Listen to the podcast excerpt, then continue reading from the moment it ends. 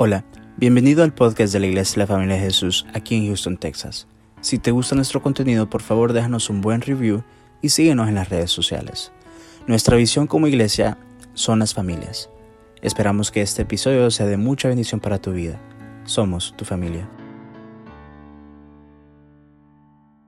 Primera Guerra Mundial como una gran potencia, que nadie los iba a tocar, que nadie los iba a, hacer nada, ellos estaban muy apartados de la Segunda Guerra Mundial.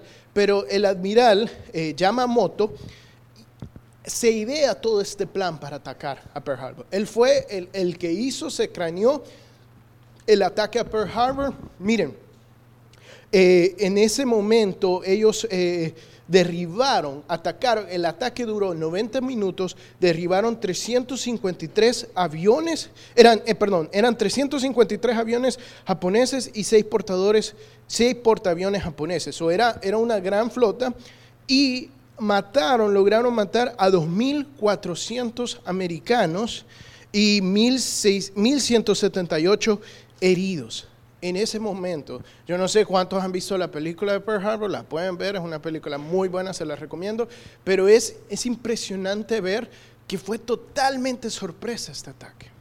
Y dice la, la historia, secreto, no es 100% confirmado, pero después que termina el ataque, el, el admiral, eh, como vendría a ser un general para el ejército, el admiral dijo, el Yamamoto, dijo, yo creo que lo único que hemos hecho haciendo este ataque es despertar al gigante que estaba dormido. Entonces, eh, y fue así. Esto, después de diciembre 7, creo que el día después, eh, el Roosevelt declaró que íbamos a entrar a la, guerra, a la Segunda Guerra Mundial por dos frentes, por Japón y por el frente de Francia en Normandy. Entonces fue algo que, que despertó a Estados Unidos que despertó porque se sorprendieron completamente de lo que era capaz el enemigo de hacer. ¿Por qué les cuento esta historia? Es porque eh, creo que la iglesia, nosotros principalmente, estamos viviendo lo mismo en estos momentos. El enemigo se ha, eh, se ha empecinado, se ha, eh, ha dicho, voy a atacar a la iglesia. Y nosotros como iglesia estamos dormidos, estamos en lo nuestro y nos han sorprendido. Mire, quiero, quiero que vayamos a Primera de Pedro, eh, versículo, capítulo 5, eh, versículo 8. La primera carta de Pedro, versículo 5, capítulo 8. Dice así, el 5.8. Dice, sed sobrios y velad, porque vuestro adversario el diablo, como león rugiente, anda alrededor buscando a quien devorar. ¿Sí? E, este es el mismo pasaje que leíamos hace como tres, cuatro domingos, que dice que, que, someteos bajo la poderosa mano de Dios y después de pasar un tiempo, Él nos exaltará. ¿Sí? Pero dice, sed sobrios también, parte del, contexto es ser sobrios, o sea, seamos inteligentes, y velad. O sea, velad es lo opuesto a estar dormido. Cuando alguien está velando, cuando está en vigilia, es porque está despierto, es porque está vigilante. No solo despierto, pero vigilante. ¿Por qué? Porque el diablo anda como un león rugiente buscando a quien devorar. Mire, yo no, yo no he pasado tiempo con leones, pero sí tengo un gato. y se llama, se llama Bruce Lee chiquitito. Eh, Quijano Tobar. Y, usted se imaginará, eh, es un personaje. Pero a mí me impresiona, yo nunca había tenido gatos.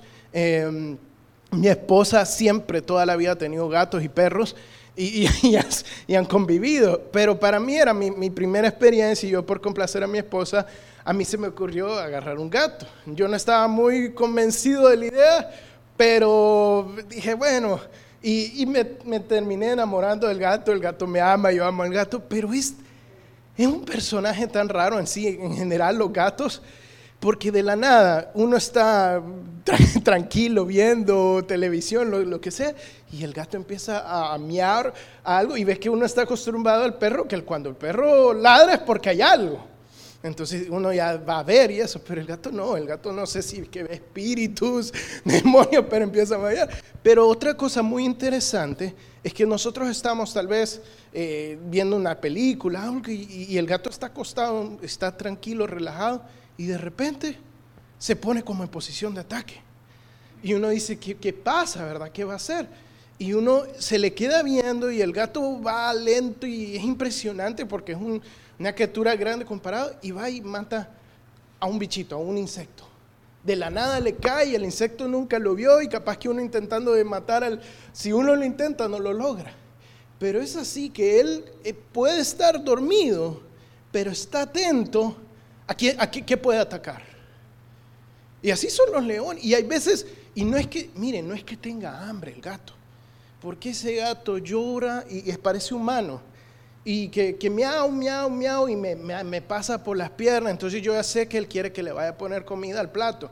Llego y el plato está lleno de comida. Y no deja llorar hasta que yo le pongo comida, aunque tenga comida en el plato. ¿Por qué? Por ganas de molestar. Pero no es que él tiene hambre, no es que él necesita matar a este insecto, sino que su instinto le dice, es tiempo de atacar algo, es tiempo de matar algo. Y así son los leones, porque es, eh, eh, eh, el mismo ancestro de ellos. Y así son. Si uno ve Animal Planet, por, por, por, por, estar jugando con algo, solo lo atacan. Y así es, esta es la comparación que ocupa el escritor y dice, así es el diablo. Así es el diablo. Él busca, él anda rodeando a quién matar, a quién atacar. ¿Sí? Y si no me cree, mire, vamos a Job, capítulo 1, versículo 6. Estoy seguro que usted está familiarizado con este pasaje, pero me parece a mí uno de los pasajes más interesantes de la Biblia, ver el panorama espiritual. Solo vamos a leer versículos del 6 al 12, capítulo 1 de Job, el 6 al 12, dice así.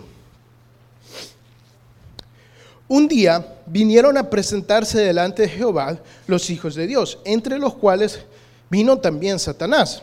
Y dijo Jehová a Satanás, ¿de dónde vienes? Respondió Satanás a Jehová, dijo, de rodear la tierra y de andar por ella. Y Jehová dijo a Satanás, ¿no has considerado a mi siervo Job, que no hay otro como él en la tierra, varón perfecto y recto, temeroso de Dios y apartado del mal?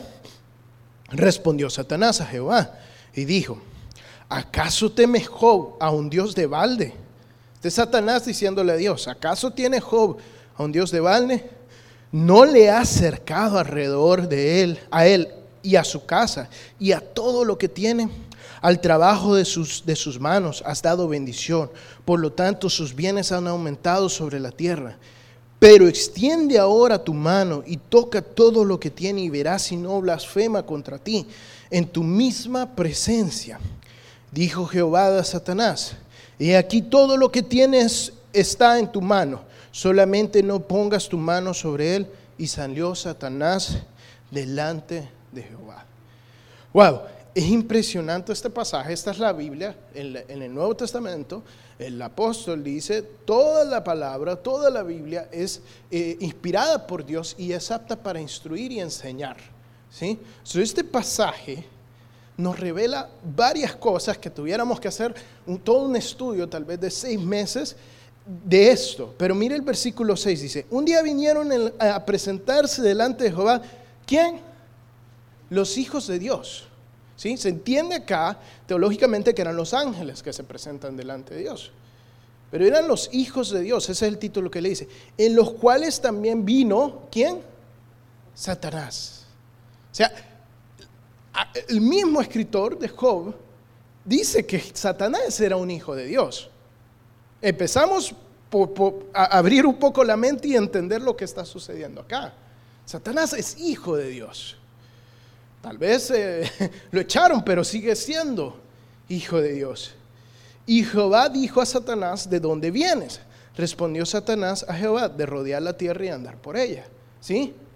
El león anda rugiendo buscando a quien devorar. Él andaba rodeando la tierra, haciendo de las suyas, viendo a quién hacía caer. Y Dios le dice, Jehová le dice, no has considerado a mi siervo Job, que no hay otro como él en la tierra, varón perfecto, recto, temeroso de Dios y apartado del mal. Cualquiera diría que no conoce a Dios, que fue Dios quien le dijo a Satanás, considera a Job. Pero Dios conoce todo. Dios conoce nuestros pensamientos y así como conoce nuestros pensamientos, conoce las artimañas de Satanás. Y ya Dios sabía que Satanás tenía a Job en la mira. Y Dios simplemente le está revelando lo que él ya sabe. Mira lo que dice después de esto. Responde quién? Satanás. ¿A quién? A Jehová. Y dice, Satanás diciéndole a Dios, ¿acaso, este es Satanás el enemigo de Dios, ¿acaso teme a un Dios de balde? Si, si usted no entiende la palabra de balde, es un Dios de madera, un Dios de hierro, un Dios de mentiras. El mismo Satanás está aceptando que Dios es el único Dios verdadero. Cualquiera que adore a otro Dios está siendo engañado por Satanás. Él mismo está declarando.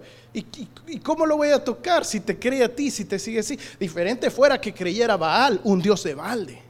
Diferente eh, fuera que adorara a su trabajo, a su economía. Pero Él te sigue a ti. El mismo Satanás lo reconoce y dice, Satanás sigue hablando, no le ha acercado alrededor de a Él y a su casa y a todo lo que tiene, al trabajo de sus manos ha dado bendición, por tanto sus bienes han, han aumentado, pero extiende ahora tu mano y toca todo lo que tiene y verás si no blasfema contra ti en tu misma presencia. No es Dios diciéndole a Satanás, pero yo he protegido a Job y, a toda su familia. Yo he bendecido el fruto de sus manos y, y se ha multiplicado. Es Satanás. Mire, eso es lo que nosotros no entendemos y que el enemigo sí entiende de nosotros. Es Satanás diciéndole a Dios cómo las realidades espirituales que él conoce muy bien. Le dice, yo no lo puedo tocar porque tú lo estás protegiendo. A él y a su familia y has bendecido todo lo que él hace. Para todo aquel que no cree que Dios te puede proteger del enemigo, que Dios cuando servimos a Dios y servimos a un Dios real, Dios nos pone un, cerco alrededor y bendice todo lo que nuestras manos tocan, no solo a nosotros, pero nuestra familia. El mismo Satanás lo está diciendo acá, que Él no nos puede tocar cuando nosotros estamos del lado de Dios. Y viene y, le dice yo, bueno, extiende tu mano. Pero Dios no hace eso. Dios no dice, ok, voy a extender mi mano. ¿Sí? Dios dice, ok, para que veas quién es Job, todo, todo lo que él tiene está en tus manos. Solo no toques su vida. Ojo, no es Dios que extiende su mano, pero es Dios que lo permite. Otra clave, Satanás no puede actuar sin que Dios lo permita, pero no es Dios quien aflige, no es Dios quien ataca, es Satanás que va y arremete y ataca. Así funciona el ataque del enemigo a nuestra vida. ¿Sí? Entonces, ahora vamos a Mateo 16, eh, del versículo 17 al 19. Estoy llegando a un punto, créanme pero tengo que explicar y dar todo este contexto. Mateo 16, versículo 18 al 19, eh, sí, 17 al 19, perdón. So, este es el pasaje donde Jesús está con los discípulos y Jesús eh, eh, ya está a punto de entrar a Jerusalén. Justo antes de entrar a Jerusalén ya se había desarrollado todo el ministerio de Jesús. Lo único que hacía falta es que, él entrara y entregara su vida por nosotros. Entonces ya los discípulos habían caminado varios años, casi tres años con Jesús. Y Jesús dice, ¿quién dice la gente que soy yo? Ya habían caminado con él. Y entonces otros, unos le dicen que eres Moisés, que eres Elías, que. Le empiezan a decir, ¿y ustedes quién dicen que soy? Y todos se quedan callados, ¿verdad? Sí, recuérdese un poco usted cuando estaba en clase que el profesor preguntaba algo y tal vez usted lo sabía, pero no quería contestar porque no quería confundirse. Pero Simón salta y dice, tú eres Cristo, el Hijo de Dios, el que había de venir. Tú eres el enviado de Dios. Y Jesús, aquí entramos nosotros, Jesús le dice así, le responde, versículo 17, bienaventurado eres Simón, hijo de Jonás. ¿Por qué? Porque no te lo reveló carne ni sangre. O sea, esto no, no, es idea tuya lo que me estás diciendo, sino que mi Padre que está en los cielos te lo ha revelado. Y yo también te digo, Jesús le está diciendo a Pedro, sobre esta roca edificaré mi iglesia. Dato curioso, este es el único pasaje en los evangelios que menciona la palabra griega eclesia, iglesia. Es el único pasaje que dice iglesia en los evangelios. Y las puertas del Hades no prevalecerán contra ella. Las puertas, le está diciendo Dios a Simón Pedro, las puertas del Hades no van a prevalecer contra mi iglesia. Y a ti, Pedro, te daré las llaves del reino de los cielos y todo lo que atares en la tierra será atado en el cielo y todo lo que desatares en la tierra será desatado en el cielo. Wow, la revelación, o sea, de todos los doce discípulos ahí, al que Dios se lo revela que Jesucristo era el Hijo de Dios, el Mesías, el ungido, al único fue Pedro. Y Dios le empieza a decir, sobre esa declaración yo voy a establecer mi iglesia, a ti te voy a dar las llaves del reino de los cielos. Imagínense lo poderoso, imagínense los otros discípulos viendo y diciendo, puchica, yo, yo lo mismo iba a decir, me robó la respuesta. Eh, imagínense y, viendo el, privilegio que Jesucristo le estaba dando y cómo Dios lo estaba usando. Era Pedro, no era, no era Judas que iba a traicionar a Jesucristo, que mencionó eso. No, era Pedro. Entonces, después de esto, seguimos un poco. Mire, el mismo, el mismo pasaje, solo me voy a saltar un versículo. Mateo 16, 21 al 23. Estamos, acaba de suceder eso. Desde entonces comenzó Jesús a declarar a sus discípulos que era necesario ir a Jerusalén y padecer mucho por eh, mucho de los ancianos, de los principales sacerdotes y los escribas, y ser muerto y resucitar al tercer día. Sea que desde, que desde, desde este evento Jesucristo les empieza a decir, ok, ya voy a ir a Jerusalén y me van a matar. Y Pedro le dice, entonces Pedro tomando aparte a Jesucristo, comenzó a reconvenirle o a exhortarle diciendo, Señor, ten compasión de ti y en ninguna manera esto te acontezca. O sea, la intención de Pedro era muy buena. Ojo, este era un hombre usado por Dios, un hombre que le había dado revelación Dios. Y le está diciendo a Jesucristo, con muy buenas intenciones, le está diciendo, hey, no bajes a Jerusalén, no vayas a Jerusalén, que te van a matar. Que no te vaya a suceder eso, o sea, no, no lo hagas. Y dice, pero él volviéndose, dijo a Pedro, Jesucristo le dice, ojo, o sea, eh, hace un par de días le había dicho, sobre esta roca edificaré mi iglesia. Las puertas del Hades no van a prevalecer. Te estoy dando las llaves y lo que atares en el cielo será atado en la tierra también. Y un par de versículos más tarde le dice a Pedro, no a Judas, quítate delante de mí, Satanás. Me eres tropiezo porque no pones la mira en las cosas de Dios, sino en los hombres. O sea, cualquiera que ve eso dice, Jesús está bipolar. Le acaba de decir que, él es el gran siervo de Dios y ahorita le está diciendo que es Satanás. Pero eso es porque no entendemos cómo funciona Dios. Mire, le digo y hago un paréntesis acá. Si no tiene Spotify, baje Spotify o iTunes, como usted prefiera, o YouTube.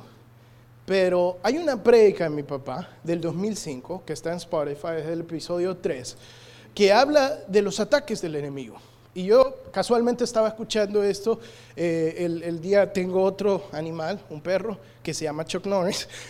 Entonces lo estaba caminando y cuando lo estaba caminando escucho eh, eh, este, este, podcast. Sí, Bruce Lee, Chuck Norris. cuando escucho el podcast y el, lo de Spotify. Y mi papá en el 2005 era una prédica de, um, en una vigilia y estaba hablando de los ataques del enemigo. Y él decía que, muchas veces nosotros confundimos las cosas y no, el diablo planta emboscadas y no sabemos reconocerlas y porque no sabemos cuando, una emboscada es cuando lo sorprenden, ¿sí? Cuando uno va caminando y lo atacan de repente y dijo, ¿qué pasó acá? ¿Sí? Entonces el diablo planta emboscadas de la misma manera. Y cuando nosotros no nos sorprenden porque no entendemos la emboscada, nos derrotan completamente. Entonces él decía, el problema es que cuando el diablo nos ataca, no lo sabemos reconocer el ataque y culpamos al hermano.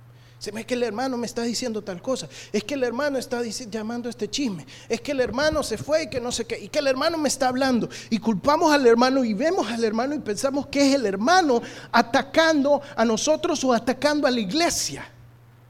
Y no entendemos que un hermano que reconoce y que Dios lo ocupa y que le da revelación y que lo usa, puede ser influenciado y atacado por Satanás. Si lo hizo con Pedro, lo puede hacer con cualquiera de nosotros si nos dormimos y no estamos velando y no estamos pendientes, vigilantes del ataque del enemigo, de la influencia del enemigo, en un momento le podemos estar declarando a Jesucristo que Él, es el mejor y en el otro momento podemos estar truncando los planes de Dios. Si Pedro hubiera convencido a Jesucristo que no bajara, que nunca iba a suceder, pero si lo hubiera convencido, Pedro hubiera arruinado todo el plan de Dios. Pero Jesucristo sabe, eh, sabe captar el ataque del enemigo y también sabe diferenciar entre el hermano y entre Satanás. Sabe desvestir la emboscada de Satanás. inmediatamente le dice Satanás, apártate de mí, porque eres ocasión de tropiezo. No le habla a Pedro. Y si usted escucha esa prédica, mi papá ocupa el pasaje de, los endemoniados y tampoco los endemoniados en ningún momento le habla al endemoniado, le habla al demonio. Porque él entiende cuál es el ataque de, Satanás. Y le habla, mente, le habla claramente y directamente. Cuando nosotros estamos en ataque, y miren, esto no es solo en la iglesia, es también en nuestros matrimonios. Y yo creo que aquí hay muchos que no les costaría decirle a tu pareja, apártate de mí, Satanás. Ahí rápidamente si es Satanás. Pero es verdad, hermanos. Muchas veces cuando nos estamos peleando con nuestra esposa, esposo, nuestros hijos, lo vemos que ellos son los problemas. Mire, ayer, Emma, y, y, le voy a ser sincero, yo no me despierto mucho en la noche, mi esposa le está dando de mamar a la bebé. So, por mucho que me despierte, yo no puedo ayudar. Pero ya estamos en un punto que, ok, ya no debería estar comiendo en la noche. Eh, entonces, ya como que mi esposa, levantate, que no sé qué, entonces yo me levanto, pero era algo que, que o sea, ella, eh, son, eran las, no sé si eran las 3 o 4 de la mañana, pero ella era como que eran las 10 de la mañana y quería jugar. Entonces, y, yo como que, ay, no, mañana tengo que predicar, ¿cómo, voy a hacer? Pero, y empecé a orar. Y le dije, no, este es ataque del enemigo. No ¿cómo la va a usar el enemigo a una bebé? No. Y, y empecé a orar y ella se durmió. Ella se durmió inmediatamente, pero tenemos que saber reconocer cuando el enemigo nos está atacando. Y no tenemos que dejarnos y culpar. Imagínense, yo me desespero y me, me la echo con la bebé. ¿Qué tiene ella de culpa? Igual sus hijos, su esposa y los hermanos en la iglesia. Los hermanos cuando empiezan a, esparcir rumores, cuando empiezan a decir cosas, no son ellos. Por mucho que sean hermanos de años y que los conozcamos, es el enemigo que nos está atacando, hermanos. Miren, quiero leerles un último pasaje de Pedro. Vamos a, Lucas 22. Pedro era una persona que Dios tenía un propósito tan especial para Pedro y era una piedra tan bruta que tenía que refinarlo tan bien el Señor. Y por eso eh, eh, es que lo ataca tanto el enemigo. Vamos Lucas 22, versículos 31 al 32. Ya sucedió este ataque, lo de la declaración, todo. Dice el versículo 31 y 32. Esto es Jesucristo cuando le dice a Pedro, Pedro, me vas a negar tres veces. Y, el Señor le dice así, eh, justo antes de que le dijera eso, le dice, versículo 31, dijo también el Señor, Simón, Simón, he aquí Satanás os ha pedido para zarandearlos como al trigo. Pero yo he rogado por ti para que tu fe no falte y tu fe, una vez vuelto, confirmar a tus hermanos. Es lo mismo que sucedió con Job. Es lo mismo que sucedió. Satanás pidiendo la vida de Pedro para zarandearlo. Las zarandas eran, son como mallas de diferentes metales y diferentes eh, em, niveles donde se pone el trigo y se zaranda, se hace este movimiento para que el trigo bueno vaya cayendo y vaya pasando hasta que quede puro. Y eso es lo que Satanás quería hacer en la vida de Pedro. Mira, hermanos, yo le voy a ser sincero. La iglesia en general, y yo sé que muchos de aquí, hemos estado bajo un ataque del enemigo, así como Pedro, así como Jacob. Desde que empezó la pandemia, la iglesia a nivel internacional ha sido atacada. Y ha sido un ataque específicamente a la iglesia. Nosotros en particular, y lo he dicho miles de veces, pero es importante porque no lo entendemos. Hemos estado bajo un ataque del enemigo. Primero con nuestro pastor y ahora con lo que, ha, ha sucedido. Que ya todos lo sabemos. Y Mónica tenía un sueño.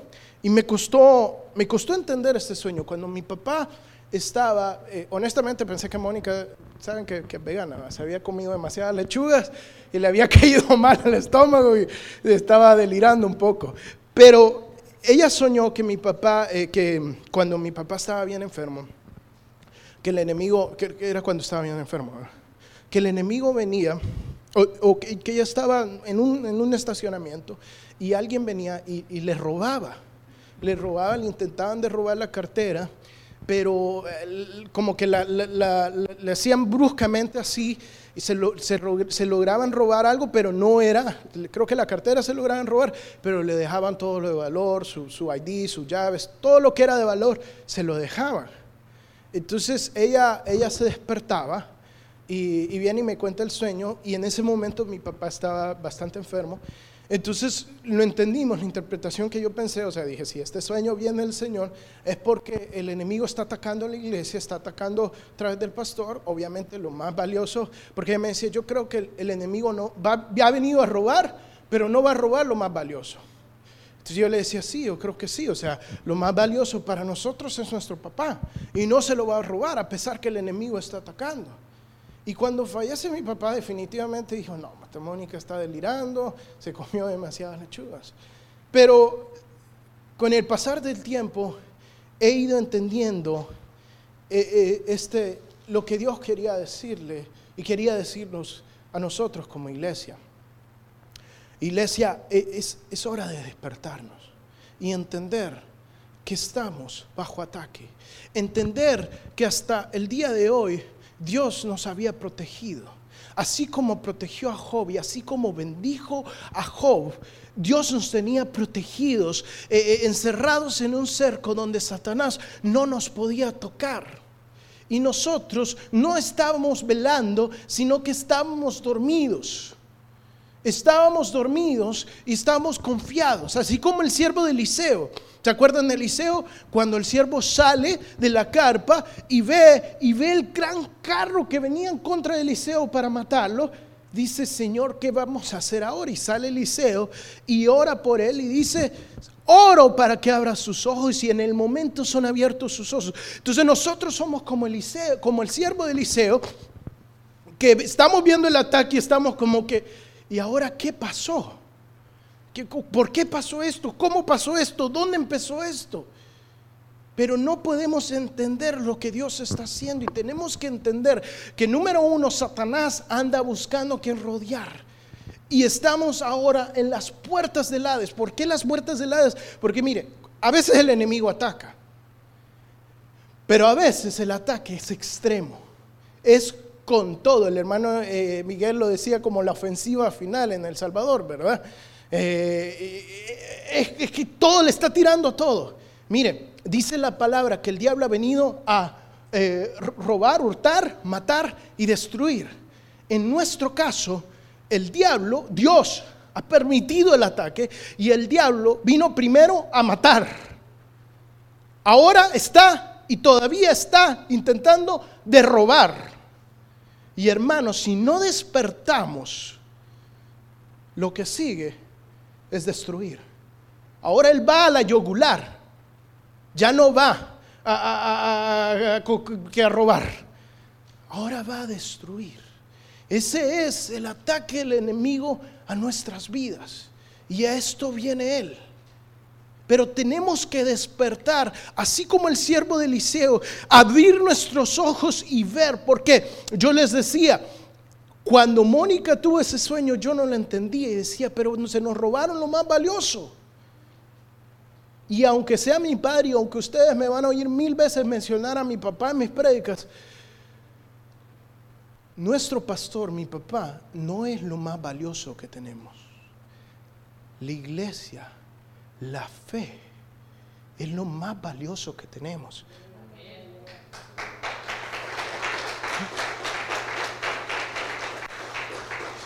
Y esa es la última etapa de este ataque. Cuando digo la yugular que Él viene a destruir, viene a destruir su fe, viene a desanimarlo, diciéndole, ¿estás en la iglesia correcta? ¿Estás siguiendo a Dios? Pero ¿cómo que aquel hermano que predicaba de esto? Y ahora, ¿y tú? ¿Y tú quién sos? ¿Por qué estás aquí? ¿Qué estás haciendo? ¿Qué estás sirviendo?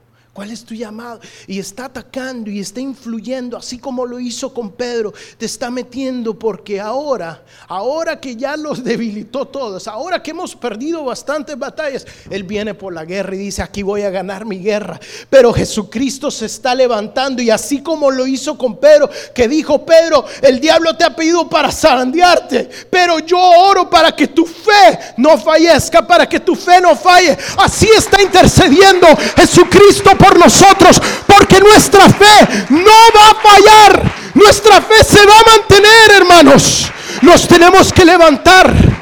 Nos tenemos que levantar y abrir nuestros ojos, realizar que hay miles de carros a caballo peleando por nosotros, que ya Dios nos ha dado la victoria, que hasta aquí llegó el ataque de, Dios. Mire, cuando, cuando, cuando el enemigo atacó Job, Job pasó varios, varios meses, tal vez años deprimido diciendo y hablando con sus amigos, pero ¿por qué? ¿Por qué Dios mató a, mí, a mis hijos? ¿Por qué Dios me quitó todo lo que tenía si yo le servía, si yo era bueno? Y pasó deprimido por mucho tiempo.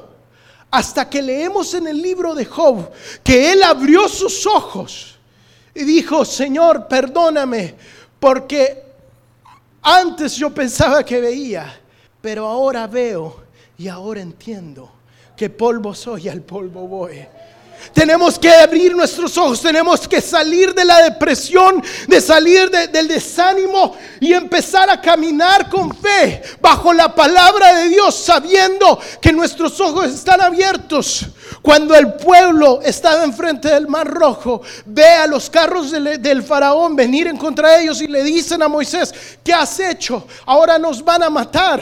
Y Moisés cuando ora el Señor y pone la barra, se abre el mar, el mar en rojo y pasan y los carros del faraón fueron apagados. Así va a ser con nosotros. Tenemos carros del faraón detrás. Viene el enemigo en contra de ti y en contra de tu familia y en contra de tu vida y quiere destruirte. Pero Él está abriendo el mar rojo en dos. Él nos va a hacer cruzar el río Jordán. Jason predicaba de los testigos el miércoles Cuando los, cuando, los espías, cuando, cuando los espías regresaron de espiar la tierra, diez de ellos se habían desanimado y habían dejado que el ataque de Dios, que el ataque del enemigo los cegara. Y decían, no, es que son muy grandes, nos van a comer como pan comido, nos van a matar.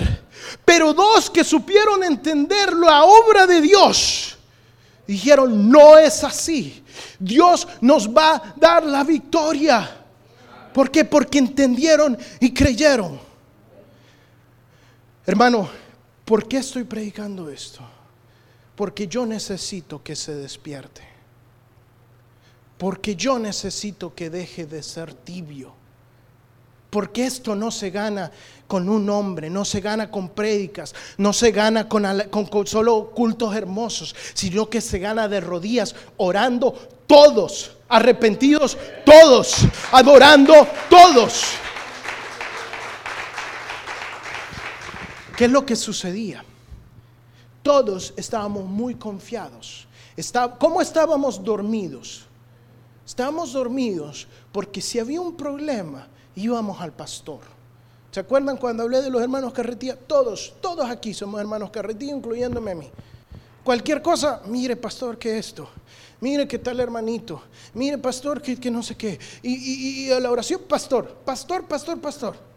Entonces cuando vemos los carros del enemigo en contra de nosotros, al igual que el siervo de Elías y de Eliseo, ¿y qué vamos a hacer, Señor? Y Eliseo tiene que orar para abrir nuestros ojos. Entonces, eh, Satanás le dice a Dios, ¿y cómo la familia de Jesús no te va a servir? ¿Cómo no van a crecer? ¿Cómo no van a permanecer? Si tienes al pastor cuidándoles y guardándoles, quítales el pastor. Y mira cómo no se confunden, cómo no se dividen y cómo no dejan de creer en ti. Pero Dios está diciendo no. Hasta aquí ha llegado porque nos levantamos, porque despertamos. Y no es, no es esto no es en contra de un hermano. Esto no es en contra de varios hermanos. Esto no es en los que andan murmurando, confundiendo y dividiendo. Esto es en contra del enemigo. Si peleamos en contra de humanos, vamos a perder porque nuestro, nuestro enemigo no es de sangre ni de carne para poder destruirlo con argumentos de sangre y de carne, sino que nuestro enemigo viene contra nosotros con huestes principados y potestades y tenemos que saber atacar con las armas que nosotros tenemos. ¿Y cuáles son esas armas? La oración, la adoración, el arrepentimiento y la palabra de Dios. Pero ya no podemos depender. Ya no podemos depender de un hombre.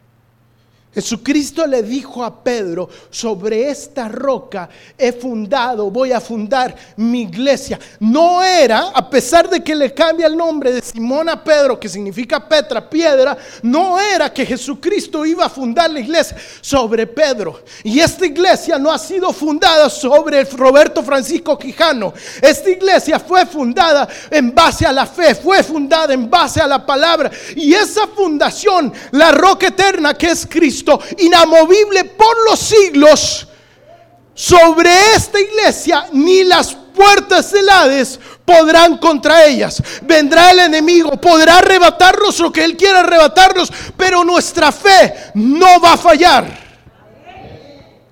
Miren, ahora que estamos despiertos, quiero dejarlos con este pasaje. Le voy a pedir a los, a los muchachos que pasen y pónganse de pie. Es hora de pelear, hermanos. Es hora de atacar. Nos emboscaron, nos hallaron dormidos, pero ahora hemos despertado. Ahora nuestros ojos están abiertos. Y esta es la, primera parte de un sermón de dos partes. Primero hay que despertarnos, hey, nos están atacando. Y segundo, ok, este es el plan de contraataque. Y el, segundo, el siguiente domingo vamos a estar predicando eso. Dice, es Efesios 6, eh, versículos 12. Eh, eh, dice así, porque no tenemos lucha contra sangre y carne, sino contra principados, contra potestades, contra gobernadas de tinieblas de siglos, contra huestes espirituales de maldades en las regiones celestes. Por tanto, tomad la armadura de Dios para que no, para que no podáis, para que podáis resistir el día malo, habiendo acabado todo, estar firmes. Amén. Me voy a saltar esta parte y voy al versículo 18 la parte que me estoy saltando está hablando de la armadura de Dios que nos tenemos que poner para resistir al diablo. Y si uno la estudia es una armadura defensiva en la cual nos tenemos que, que vestir. Pero después Pablo da la manera ofensiva y dice así, el versículo 18, después de la armadura, orando en todo tiempo, con toda oración y súplica en el Espíritu, ¿y qué? Y velando en ello con toda perseverancia y súplica por todos los santos. Dios le está dando una visión al pastor Miguel. Y esa visión, que no cambia la nuestra de las familias, pero esa visión es de la oración. Porque las batallas espirituales se pelean de rodillas, se pelean en la oración. Es hora de orar no es que el plan A era hacer tal y tal cosa y el plan B, bueno, que no funcionó, vamos a orar. El plan A es orar y no hay plan B. Si la oración no funciona, nada va a funcionar. Es hora de levantarnos y orar, de comprometernos, de decir, ya no más voy a estar dormido. Velo por ti, Señor. Estoy vigilante ya no es contra mi hermano, es contra el enemigo que se ha levantado a matar y a hurtar y ahora a destruir. Pero ese ataque se detiene aquí en la oración con clamor y súplica, Señor, para que nos afirmes, para que nos levantes, para que fortalezcas nuestra fe, para el que estaba falto de fe, que sea llena y multiplicada esa fe, que esa fe se fortalezca como ese árbol plantado a la par del río, Señor, que da fruto, Señor, y que se multiplica al ciento por uno. Esa fe, Señor, que sana enfermos, Señor, esa fe, Señor, que comiendo cosas mortíferas no nos harán daño. Esa fe, Señor Jesús, que abre los cielos, que hace derramar la unción, la misma fe que ata las cosas en el cielo, aquí en la tierra, Señor Jesús. Esa fe que une al cielo con la tierra, que trae tu presencia, que trae el reino de los cielos. Hay fe. Son abiertos tus ojos para ver y entender que no estamos solos que aunque el enemigo que se ha levantado viene con todo, Dios está peleando por nosotros y no perderemos lo más valioso, no perderemos nuestra fe, no perderemos la iglesia y el fundamento que es Cristo.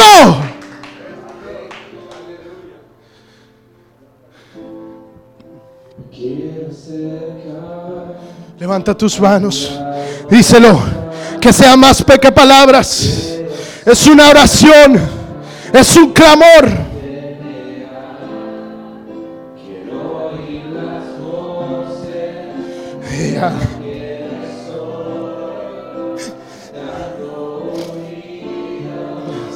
Aleluya. Santo. Con todas sus fuerzas, iglesia. Levántate del sueño. Levántate y pelea. Comparable, poderoso, el gran yo soy. Me quiero acercar. Nos acercamos a Dios. Donde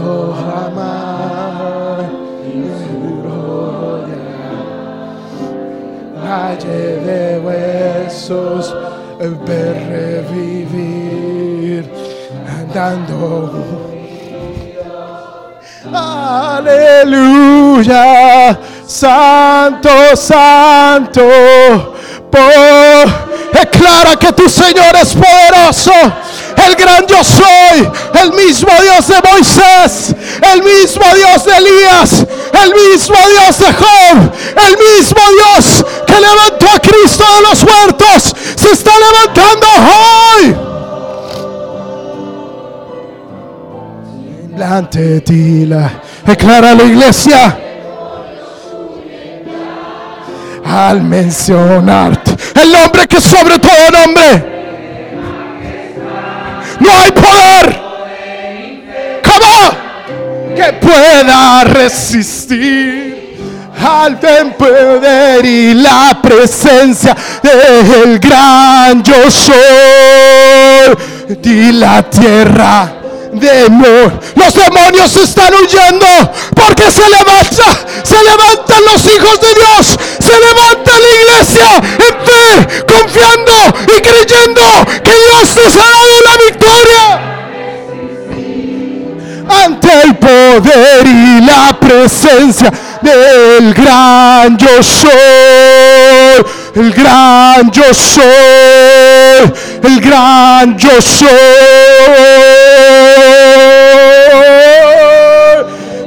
gran yo soy, el gran yo soy, el gran yo soy.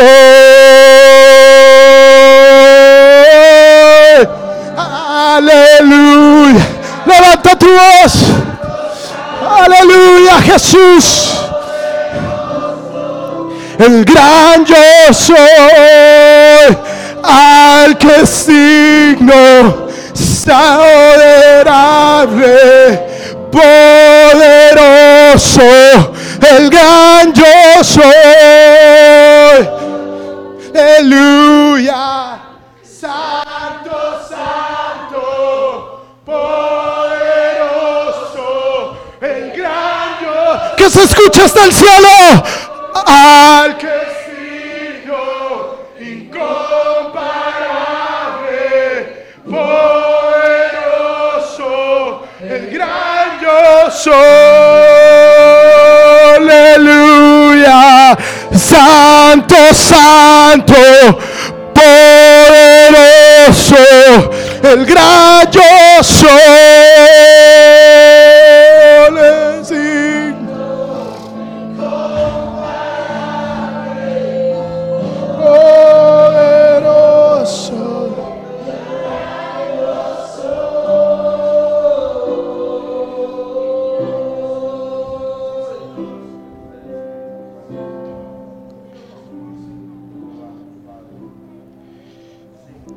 Veces nos cuesta entender. Y por mucho que nos predican y nos dicen una y otra vez, no le preguntes a Dios por qué, sino pregúntale a Dios para qué. Pero la realidad, hermanos, es que somos humanos. Y nunca vamos a dejar de preguntar por qué. ¿Por qué? Y entre más tú se lo preguntes a Dios y aprendas a aceptar que Dios tiene un propósito, vas a entender el por qué. Porque Dios quiere un mejor plan para ti. Porque Dios tiene cosas más grandes. Así como tenía el doble para Job. Así como tenía un propósito especial para Eliseo Así como era necesario que Pedro negara a Cristo tres veces para después de negarlo levantarse en medio de Pentecostés y predicar y que cinco mil se convirtieran. Así era necesario que la semilla que Dios ocupó para plantar esta iglesia cayera al suelo y muriera. Porque sin morir íbamos a seguir dormidos. Íbamos a seguir confiados. Dios tiene un propósito que nosotros no nos podemos imaginar. Y usted me diría, lo ha dicho mil veces, que tenemos un gran potencial, lo que Dios quiere hacer. Hermanos, no lo puedo detallar porque ni yo me lo puedo imaginar. Pero lo creo, lo creo mi corazón. En enero son 20 años que tenemos desde que inició la iglesia en, una, en- en- en un segundo piso de una casa de alguien. Y Dios ha tomado 20 años para forjar este avivamiento. Y antes del avivamiento tenemos que conquistar esto. Porque no podemos tener avivamiento si todos estamos dormidos. Tenemos que llegar al entendimiento de que hay un precio que pagar. Y ese precio no lo puede pagar una persona. Lo tenemos que pagar todos. Nuestras familias, nuestros hijos, nosotros. Que es el precio del arrepentimiento, de la adoración, de la oración, de la adoración y de conocer la palabra de Dios. Porque un avivamiento no puede ser guiado por pecadores no arrepentidos, por gente que no sabe doblar rodillas, por gente que no sabe exaltar a Dios y por gente que no conoce la palabra. Te invito y te desafío, hermano, que te unas en oración esta semana con nosotros. Y que te unas a lo que Dios está haciendo, a la conquista de esta tierra que te levantes en tu espíritu. Este fuego que has sentido hoy no es algo que un hombre lo está ocasionando. Ese fuego, Él es el Espíritu Santo diciéndote, este soy yo. Y yo te quiero usar a ti para sanar, para libertar, para, para predicar a otros, para traer a tus compañeros a la iglesia, a los que no conocen de Dios. Están viendo tu testimonio. Y no solo lo desafío a orar, sino a leer la Biblia, por lo menos un versículo al día, dos versículos, tres, y cada día añádele uno. Y va a ver cómo el Espíritu Santo empieza, tal vez al principio usted no entiende lo que está leyendo, pero el Espíritu Santo va a ir revelando y va a ir trayendo revelación del cielo. Aquí para el ataque y aquí contraatacamos. Aleluya. Aleluya. Aleluya.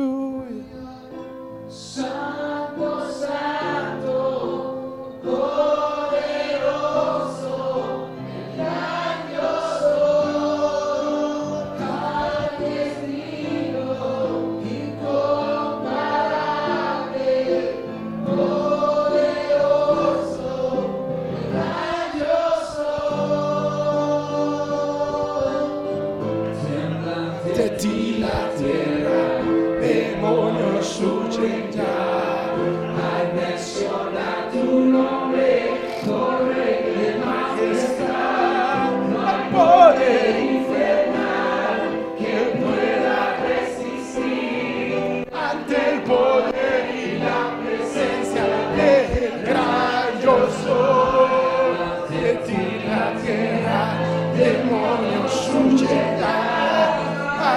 tu nombre, de majestad, no hay poder infernal. Levanta tu voz, díselo. Gran yo soy, gran yo soy, gran yo soy, gran yo soy, gran yo soy.